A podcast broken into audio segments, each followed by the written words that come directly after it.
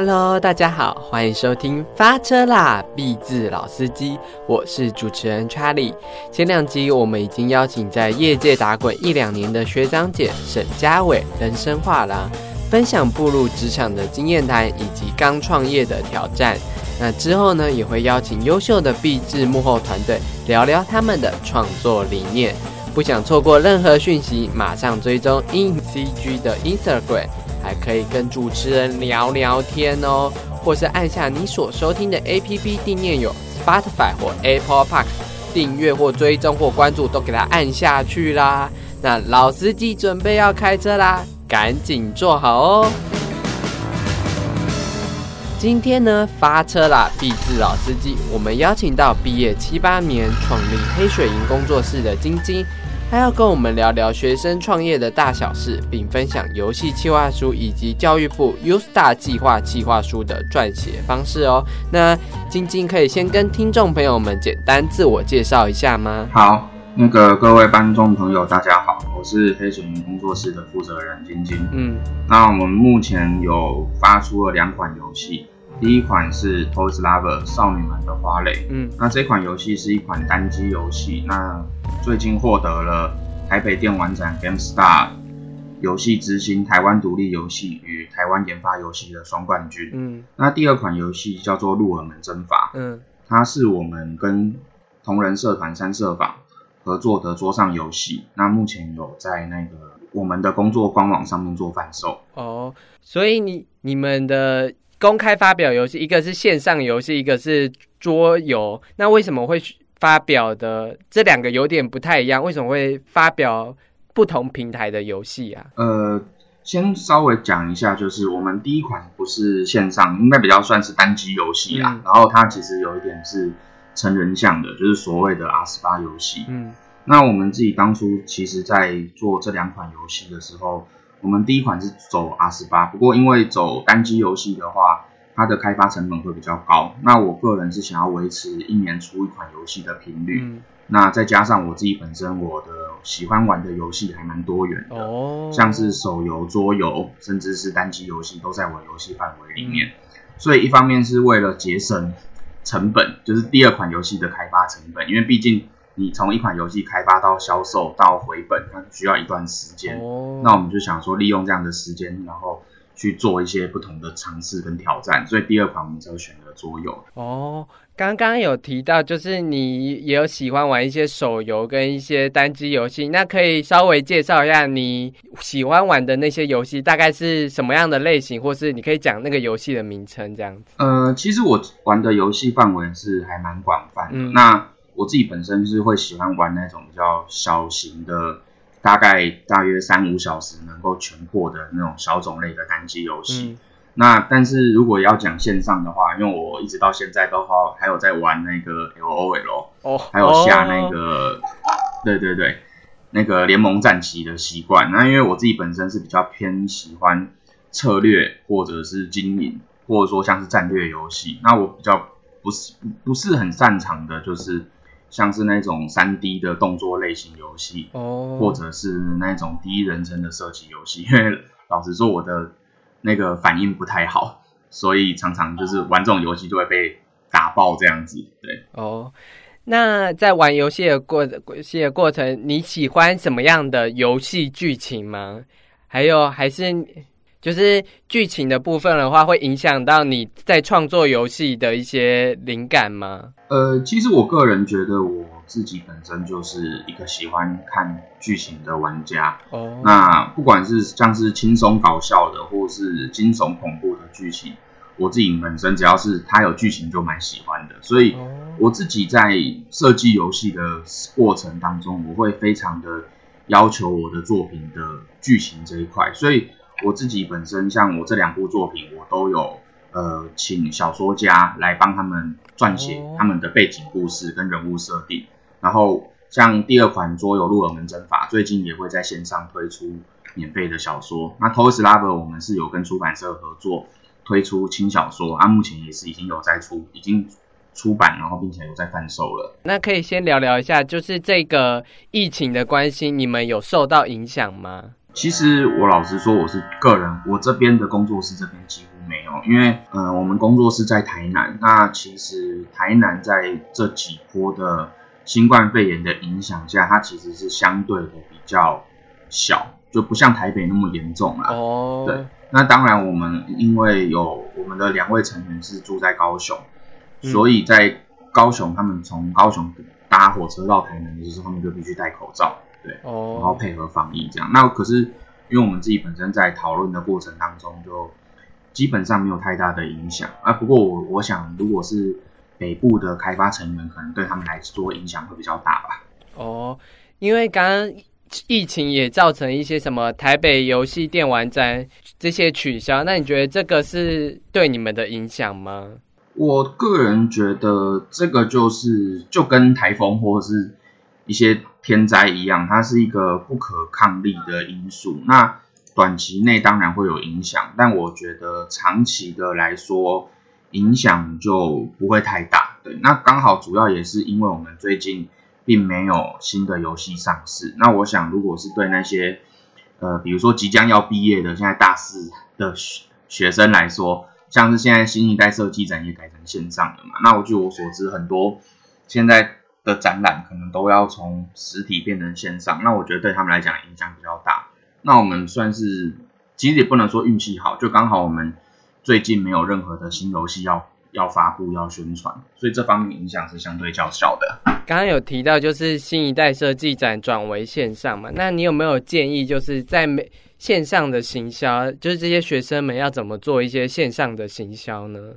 嗯，其实这部分基本上我都觉得。行销这件事情最大的重点就在于要跟要跟主题的设定有关。嗯，那像我自己本身，我有在那个工作坊担任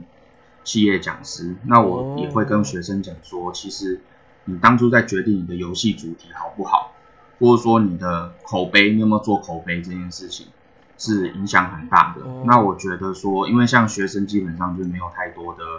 行销的资源可以投入，像像一般的手游一样投入在 YouTube 广告或者是 FB 广告。那我觉得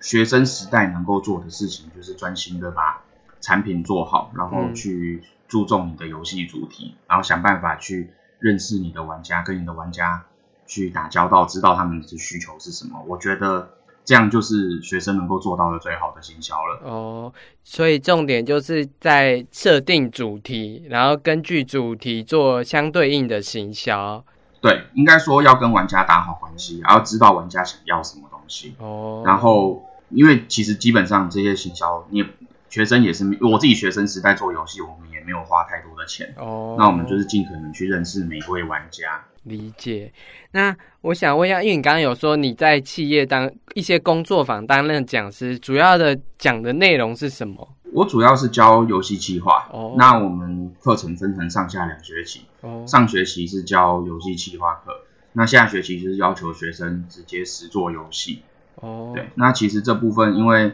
参与的同学他们都是。没有做过、没有开发游戏经验的学生，哦，所以我觉得这堂课的挑战就是在于说，如何在一个学期甚至两个学期之内，去从零开始去教导学生去写写游戏计划书，跟把游戏实做出来。哦，理解。那我我想要问一下，就是你在教学生撰写游戏器游戏计划的时候，有什么几个重点吗？游戏企划其实跟 U Star 的企划书不太一样，嗯，因为游戏企划书基本上是给内部的成员看的，嗯，那游那如果是 U Star 企划书，它是要给评审教授们看的，所以基本上它是两个完全不同的东西。那如果我自己在教游戏企划的话，我都会追求要求学生要有所谓的游戏企划要有所谓的原创性，哦，因为我觉得原创性这块。很重要，嗯，那第二个我会觉得会要求学生的游戏计划书要尽可能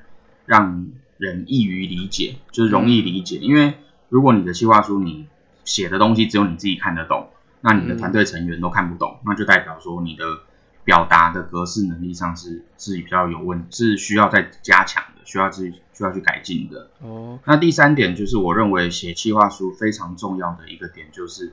虽然上面我提到说要原创性，但是你也不能够天马行空。那你必须要举出现有的例子、游戏的例子，然后去做出来说，就是说我们要站在巨人的肩膀上，而不是说我天马行空想一个前无古人的玩法，嗯，而是你可能从现有的哪些游戏的玩法下去做分析，并且去改良，或者是说提出跟这款游戏，呃。有一点点不同，然后一点点创新的地方，而不是完全无中生有的创新。所以举个例子来说，像我如果想要做像《萨尔达旷野世代》这种开放式的世界观，那我提出了一种可能是背景设定的不同，然后玩法上也不要走像萨萨尔达的那一种，就是很无限延伸，就是做一些就是可能玩法上的一些调整，那你可能就。就会希望说，那他在萨尔达的分析的基础上去建立自己的原创是什么？像这样子的讲法吗？对，应该说，就以你刚刚举的例子为例的话，嗯，我可以更进一步的会问这个学生说，那你的游戏跟你参考的游戏，嗯，有什么样的不一样的地方？嗯，那这不一样的地方，你觉得你原本的？玩这就是玩那款游戏的玩家，他会接受吗？他会因此喜欢吗？嗯，还是说你你玩的游戏跟你参考的游戏，呃，完全比较起来完全没有的特色？那为什么玩家要不去玩原原来原本的作品，而而来玩你的游戏呢？嗯，因为我觉得开发游戏或者说学生团队，他的游戏规模势必是比较小的。对，那。既然比较小，就不能从游戏的完整性去去下手，或游戏的规模去下手。应该要说，在如何在缩小规模的同时，嗯，做出一些让人比较能够惊喜那个眼睛一亮的设定，或是眼睛一亮的一些小系统、小玩法。那借此去达到说这个会玩这个游戏客群的他们的需求。对，因为今天不管是任何的大型的游戏或小型的游戏。他们都会有各自的优缺点，那我觉得游戏企划就是要去理解这个所谓的优缺点，嗯，然后来去找出说可能自己能够去发挥创意的地方。我想问一下，就是那你你有教一些学生吗？那这些学生们最大的困难，或是最大的就是容易犯的错是什么？这个问题其实蛮有趣的，因为我上学期是教企划课，嗯，那下学期是教实作课。那老实说，我觉得现代大学生在创意的表现上面，基本上是没有太大的问题。就是说，他们学生都非常有创意，然后非常有创新，都会提出很多让人眼前一亮的设定。嗯，但呃，我觉得做游戏企划，企划课当然是越有创意越好。对，但是在实作课的阶段的话，我就会要求学生开始要，呃，回归现实。嗯，所谓回归现实的意思就是说，呃，虽然很多时候我们提出很多创新的玩法，嗯，但是因为我们的团队的规模有限，技术有限，对，可能大多数的玩法或大多数的创新是无法被实现出来的。哦，那我觉得实作课的困难点就在于说，如何利用有限的人力、有限的技术去完成一款还不错的游戏。那我觉得这其实从我们包含我们团队在内，嗯，也包含我自己带的团队来说，都是一个非常大的挑战。因为毕竟我们跟那些三 A 级的团队不一样，我们的资源有限，甚至是我们的开发时间也有限，那我们的经验也有限，所以我们可能到最后，呃，我们会发现说，虽然我们很想要盖出一零一，可是有时候，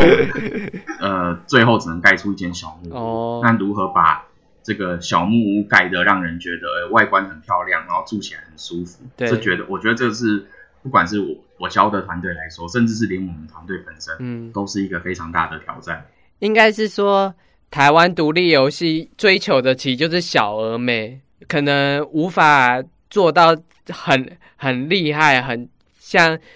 任天堂出的那一种，但我们可以追求就是很精致，然后带给玩家更好的游戏体验，这样子。对，因为其实游戏好不好玩，跟游戏的开发成本其实并没有，或是游戏规模本身并没有太过直接的关系。嗯，只不过就是包含我或我的学生或是其他的制作人在内，嗯，我们都已经玩过太多的三 A 级的大作。对，像你刚刚讲的《萨尔达》，嗯，不是说像《只狼》，对不对？这些其实都很有名嘛。就是我们玩过太多三 A 级的大作，那变成说我们自己在开发游戏的过程当中，我们就。会有一种门槛或者是障碍，就是我们很难去砍自己的规模，砍自己的系统。那我觉得一个经验丰富或是一个老道的游戏企划，他就必须要在这个时间点去能够做出一些判断，把一些呃过于复杂的系统做简化。嗯，那这一届其实不是容易的事情。哦，所以也就是你那时候在呃前面有问我问题，就我平常会玩什么？那我会平常就会刻意去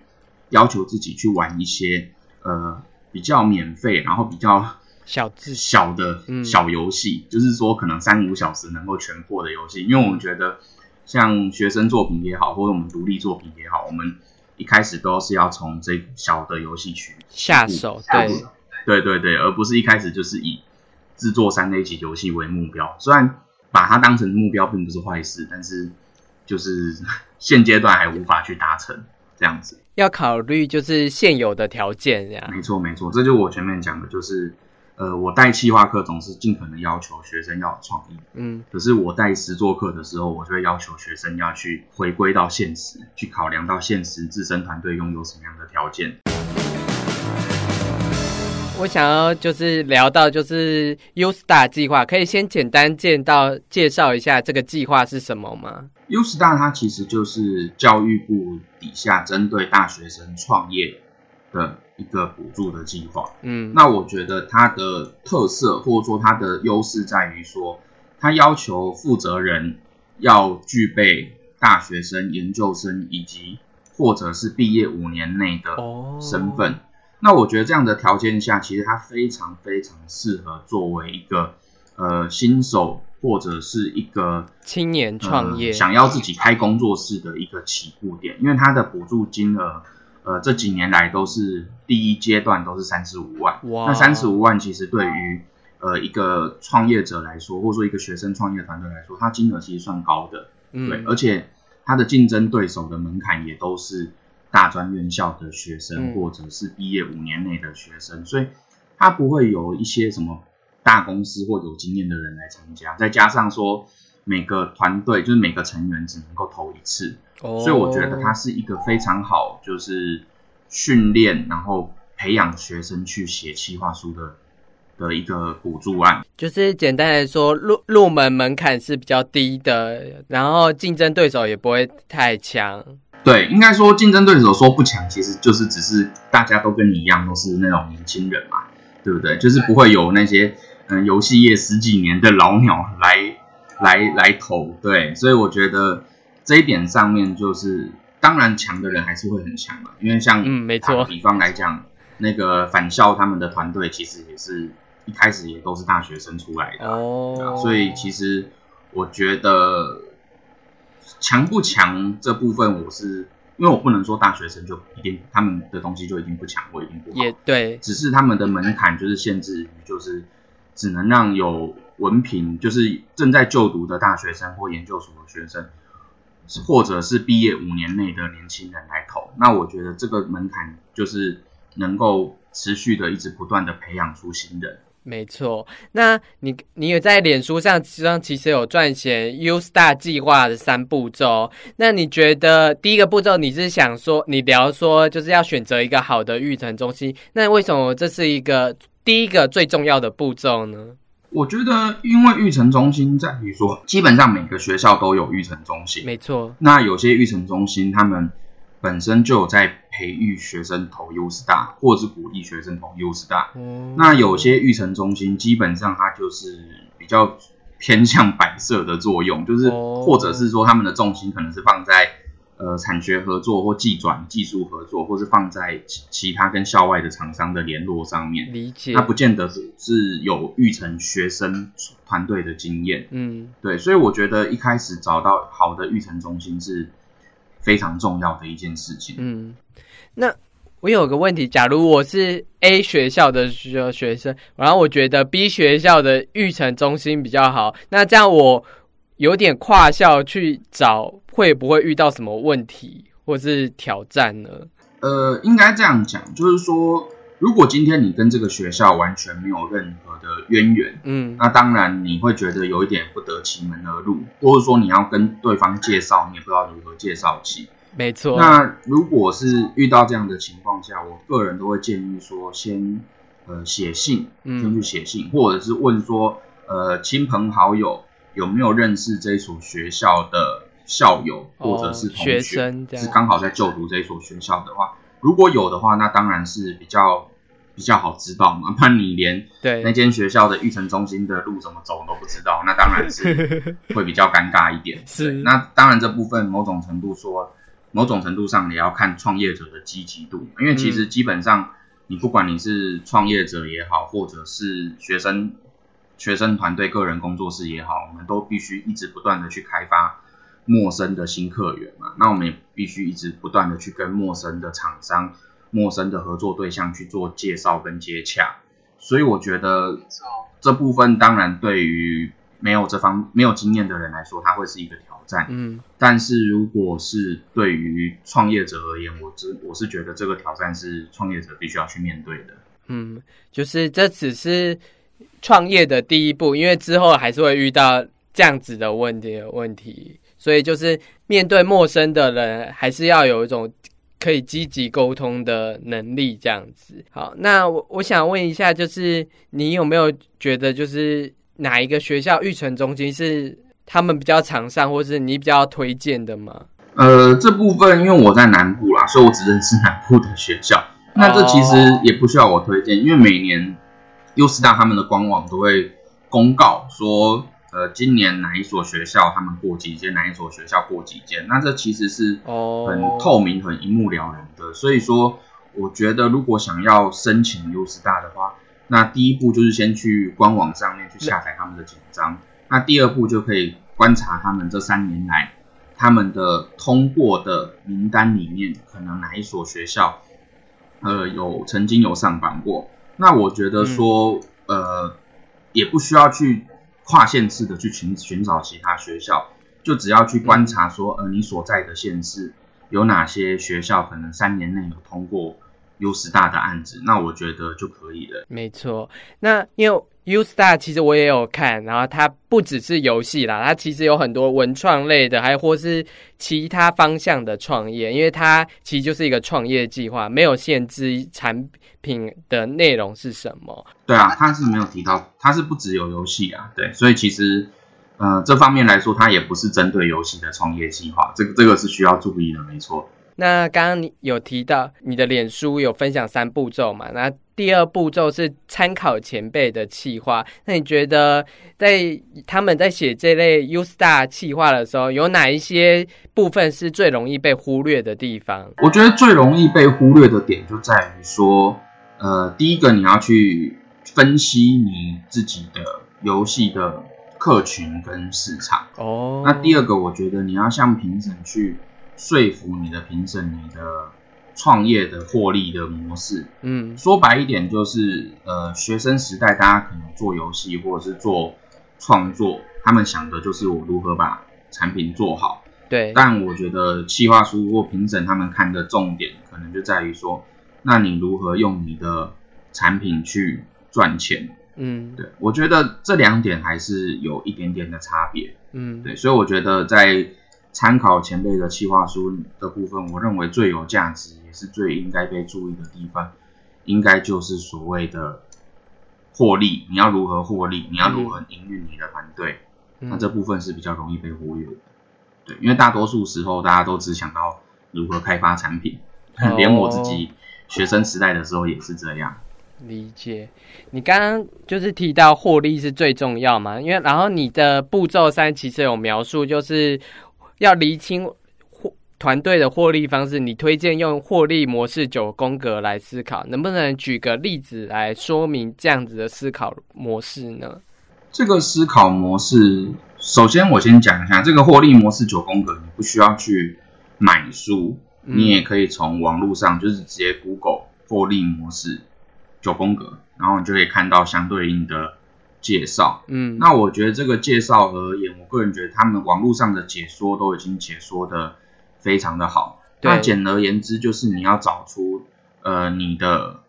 产品的来源，你的然后你的关键的客群，然后关键的上游、中游的厂商，然后关键的销售行为，对。那我觉得这部分，呃，以游戏业来说，当当然它是相对的单纯，但是重点是如何你要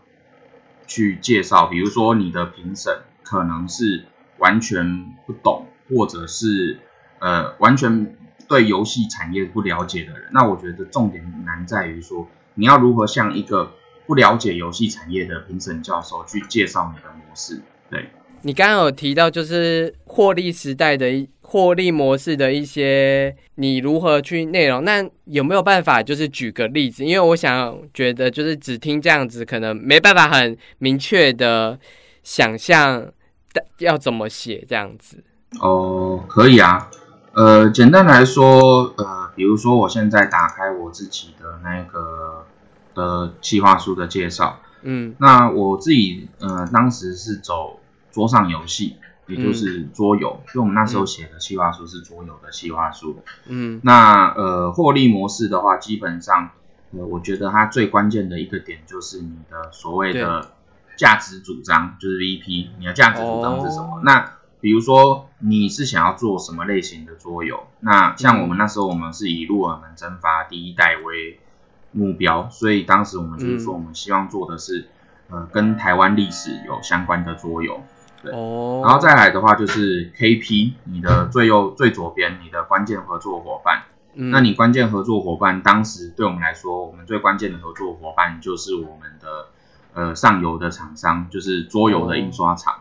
那以及我们的会师，就是因为我们那时候我们的会师其实是用外包的方式，所以我们关键合作伙伴就是我们的委外的合作会师。那再来你的关键活动，那你的关键活动 KA 就是代表说你要做什么活动才能把你的桌游销售出去，那就是呃前面我们有提到的网络行销这一块要去做，然后包含呃要去参加展览，因为我自己觉得要认识自己的玩家，所以参加呃北中南部的桌游展览这是一定要的。然后再来的话呢，我们还要去呃尽可能的去收集。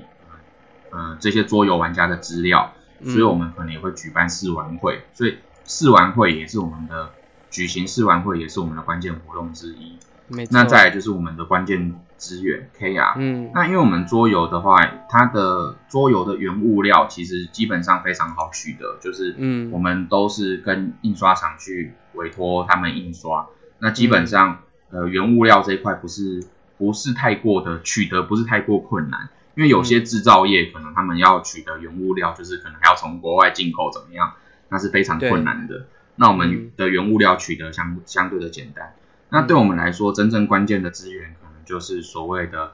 创意的人才跟美术的人才，包含社群行销的，比如说脸书的小编呐之类的。然后包含我们要拍摄影片介绍我们的桌游，所以我们的影音剪辑的人才也会是我们的关键资源。嗯，那再来就是。C R 的部分，你如何维持顾客关系？那维持顾客关系的部分呢，就代表如果以桌游为例的话，当然就是我们要在呃社群上，比如说脸书或 I G 去定时的分享我们桌游的开发进度。那以及说我们任何的桌游的玩法规则，当那个粉丝有问题要想要问我们的时候。我们他可以透过我们桌游的外盒上面的 Q R code 去找到我们，那就是我们透过这样的方式去维持我们的顾客关系。哦，那再来 C H 就是通路，通路的部分，因为我们那时候桌游分成实体跟虚拟两种通路，那实体通路的部分当然就是线下的桌游店家，那虚拟通路就是线上的，比如说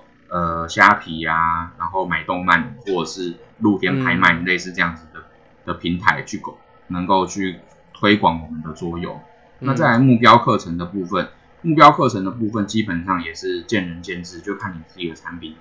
为主而言。那以我们来说的话，我们就是目标是锁定在十四到三十六岁左右的年轻人，因为这个也是基本上是桌游的主要族群。那我们又来又加了一个，就是说喜欢动画、漫画、游戏的年轻消费者，也就是 A C G 消费者，因为我们的桌游其实是比较偏。A C G 的画风的，它并不是比较偏写实或欧美的画风，所以我们在日系动漫，对对对对对，不是日式啊，因为我们的绘师其实也不是日式画风，但但是其实基本上是跟动漫有关，这是没有错的。嗯，对，然后再来下面的 C S 成本结构，就包含了人事费，然后包含了委外印刷费跟宣传费用等等。那这一些这部分因为是桌游，所以它会需要实体的印刷费。然后如果我们要丢通路的话，有时候通路会跟我们抽成，那这也是我们的成本结构之一。嗯，那再来的话就是 RS 收益流。那收益流的部分呢，我们当初在计划书里面写到的，不不仅仅是只有桌游的收益，我们也有提到说，比如说呃周边商品的收入，然后以及可能我们未来可能会去开办类似的课程，比如说。呃，我们会去开桌游的讲座课程的收入，那或者是我们如果未来有机会，我们可以把桌游授权成小说，授权成漫画，那也会有改编授权的收入，那这称之为 IP 的授权费用了，那就是我们的收益流。那就是说，如果你的商业模式图，或者说你的营收营收模式图是健康的，那你理论上你是这些里面的表格，你都有办法完完整的回答，然后完整的传达给。评审教授，那想反过来说，如果你今天你只有考虑到我如何开发自己的游戏，那你没有想到说，呃，你要怎么样做哪些关键的活动？那你有哪些关键伙伴？你的成本结构在哪里？你未来有哪些收入的方式？那如果说你的收入方式只有卖游戏，那在评审眼里，他可能会觉得你的收入方式太过单一。嗯，对，就是鸡蛋都放在同一个篮子里面。那万一就像你讲的，如果像什么武汉肺炎或是或是哪一天整，比如说哪一天网络上出了什么事情，那你是不是你的你的收益流就完全被断掉了？嗯，对。所以呃，一个好的营运模式，就像我刚刚讲的，就是你有办法用很很平易近人的语气，然后很简简单易懂的表格，向评审去表达说你这一间公司或你的团队是怎么运作的。这个其实也是需要花一点时间学习啊。虽然我这样讲的侃侃而谈。但是实际上在写的时候，当然还是可能很多时候第一时间他可能会觉得卡卡的，可能会需要找很多资料。那这个时候就像我讲的，就是呃育成中心的重要性，跟你有参考前辈计划书的重要性，这两点就显现出来了。就是在写的时候，就是可以看一下前辈怎么写，然后或是问一下育成中心给什么建议，这样子。对对对对，因为好的育成中心，它会有育成学生的经验嘛。我刚刚听了你获利宫格九九宫格之后，其实我就是想，就是它其实就只是厘清你一些商业思维可能没有想到的地方，然后用一个像是条列式的方式逼你，就是每个慢慢填，但。所以其实这跟创业、创业、创创立一个产品的商业流也很像。就是如果你没有经过这些流程的思考的话，你创作出来的商品可能就会有一些漏洞，或者有一些可能没有发现到地方。等到真的推出去销售的时候，就会发现啊，我怎么没有想到这件事？所以其实这也是一个之后可能创业经过每个游戏都要有的一个算是商业的思维。只是你在。写创业计划书，你就会先碰到，你就会先学习到。我这样讲应该没有什么错吧？呃，应该说，我觉得我接触到很多的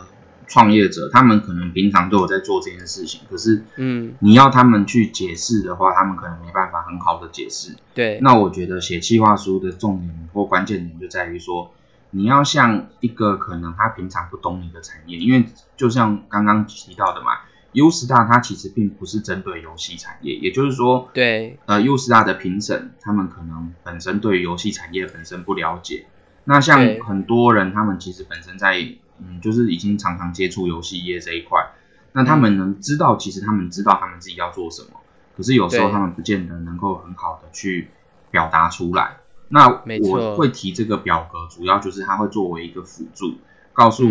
嗯。给你一个有点类似像地图去指引导你说怎么跟一个不懂你的、不懂这个产业的人去介绍你这个产业的获利模式，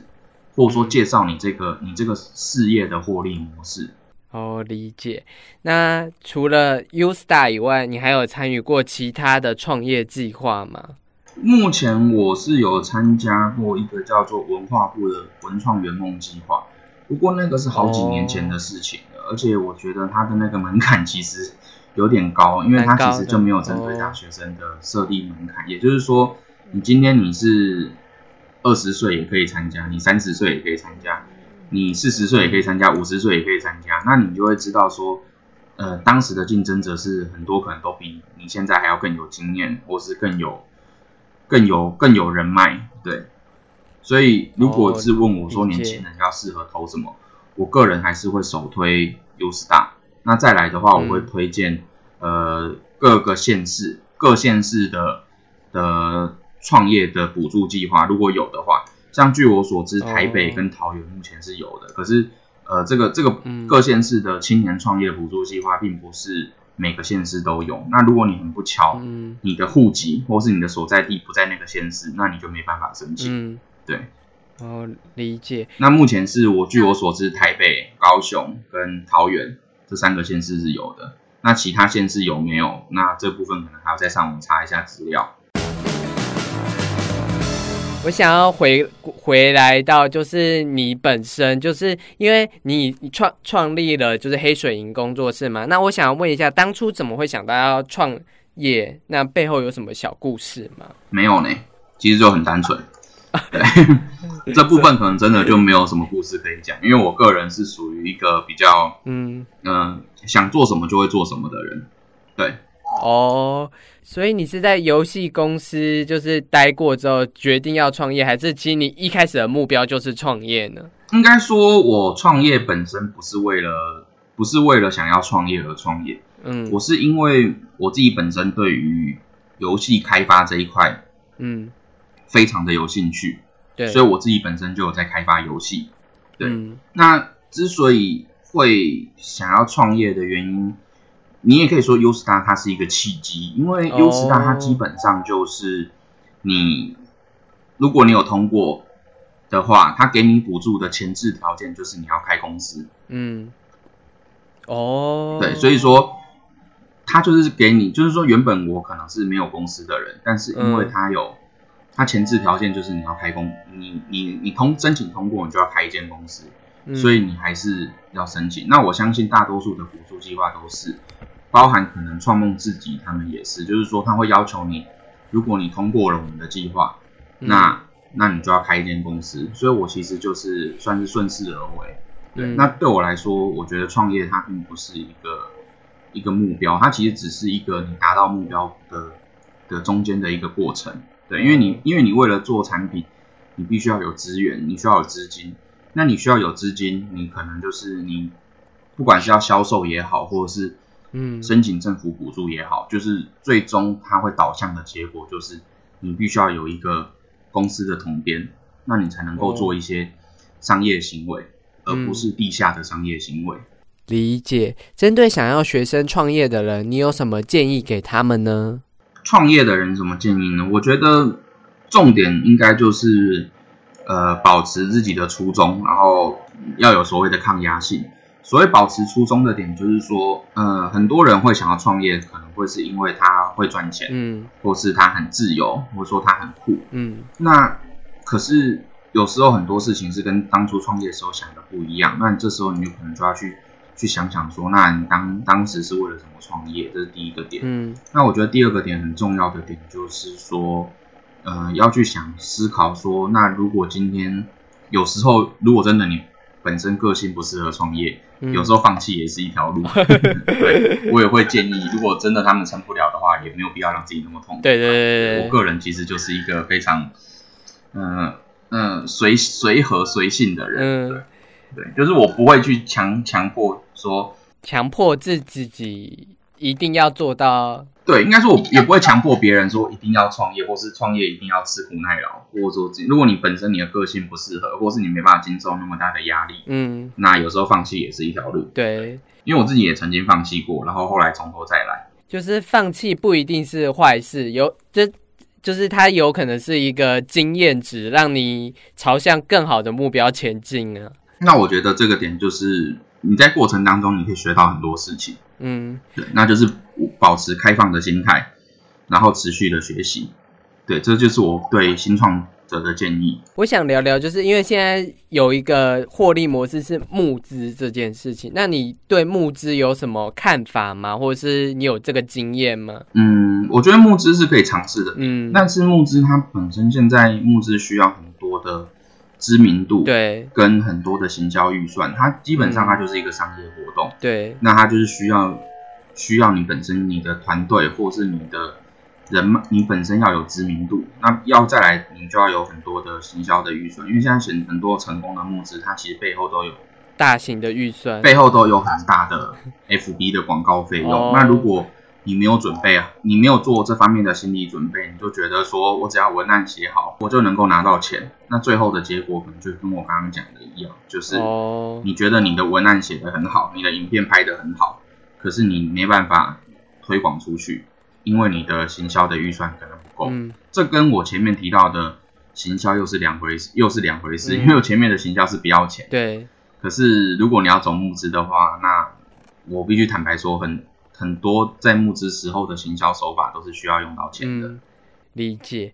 好，那最后想要问一下，就是你觉得就是台湾独立游戏现在的前景是什么？哪一类的游戏你觉得是比较有潜力、有客群的？如果硬要我说的话，我就觉得是好玩的游戏啊。对，因为因为这跟电影业一样嘛，就是你会发现很多。电影他们都有各自成功的点嘛，像比如说什么超级英雄片啊、爱情片啊、恐怖片啊、战争片、文艺片、剧情片，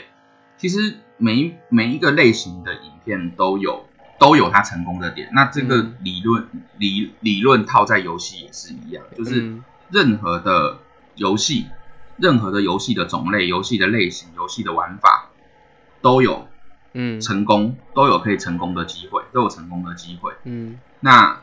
重点就在于说，你做出来的游戏好不好玩？嗯，那因为好不好玩这个东西是一个很主观的。但我相信说，如果你本身你在你在做游戏之前，你一定是一个玩家嘛。嗯，你不见得是一，就是说，所有制作游戏、开发游戏的团队，他们本身一开始一定都是玩家嘛。所以重点就在于说，那你。在做游戏的过程当中，你必须不断的去用玩家的身份去检视，说，那你到底我做的游戏好不好玩？嗯，会不会有人玩？那在第二个点，其实我也觉得很重要的点就是，嗯，很多新创团队或很多新新人团队会遇到的问题就是，嗯，他们没有办法在开发的资金跟开发的。规模上面做平衡，对。这个问题，其实我之前也有犯过这样的错误，我之前也有犯过，嗯，就是可能我想要做的游戏很大，太大，可是我做不出来。哦。我发现我做不出来，就是我们的团队的技术没有到位，嗯，我们团队的资源没有到位，我们团队的资金没有到位，所以导致我们想做的游戏做不出来，嗯，那我觉得这部分就是。如果今天一个好的游戏团队或是一个好的游戏，嗯，你会发现他们的开发的规模跟他们开发的资金资源是平衡的，嗯，对，那这样子才会是一个好游戏。就是说，你不见得一定要花很多钱，有可能别人花就跟以电影来讲嘛，比如说别人可能花了呃两两三亿的美美元来拍一部大片，对，可是。他剧情很烂，所以他最后赔倒倒赔很多钱。嗯，可是有很多，我这边都举电影为例了，可能花了几百万，小小就拍了一部小成本的剧情片或恐怖片，嗯，然后因此而大赚。嗯，这个是有，这这个在电影界其实常常发生。如果你本身有在关注电影的话，你就会知道有很多这样子的例子嘛。就是这就告诉我们的这个例子，就是说你投入的开发规模，嗯，跟你的票房。不见得一定是成正比，嗯，不是说你投了又越多钱，你的影电影的票房就越好。那这个道理应用在游戏也是，不是说你的游戏做的越大，或是你投下去的钱，你花的时间越多，你的游戏规模越复杂，这个游戏就越好玩。嗯，那重点就在于说，要怎么样在你的游戏的规模跟你的开发的成本上面做一个平衡，平衡，然后去设立一个停损点。让自己不要越陷越深，这样子。没错，没错，你讲的很有道理，就是不要让自己越陷越深。对对对，这个是这个是你讲对了。就是因为因因为越陷越深，就会有会有一种就是不甘心，然后就会越想，但他就是会像泥沼一样，一直拉拉你下水。是这样，没错啊。对，那我想问最后一个问题，就是未来有什，就是你们。未来的计划什么，或是你们今年下半年有什么新新的游戏计划可以跟听众分享吗？哦，我们今年下半年会有一款游戏叫做《不穿裙子的便利商店》，那它就是我们黑水营的第二款成人游戏。因为我们的中间我前面提到了嘛，我们第二款是桌游，嗯，呃，然后就是整个主题包含整个世界观都大幅的去调整。那我们今年的第二款，今我们今年的这款游戏，它是延续我们前作的世界观，哦，对，然后它也会是一款跟前作《Lover》一样。是一款小品的便利商店经营游戏，那它同时也会是一个款那个 R 十八的成人游戏。哦，理解。好，那谢谢你接受我们的采访。那也谢谢听众朋友收听这一集的节目，那也欢迎追踪 ECG 的 Facebook、Instagram、美角的 Facebook，也可以私讯我们，告诉我你对这一集 Podcast 的想法，也可以开放许愿，你想要小编邀请者，我们都可以邀请看看哦。这里是发车啦，B 字老司机的节目现场，我们下次见喽，拜拜。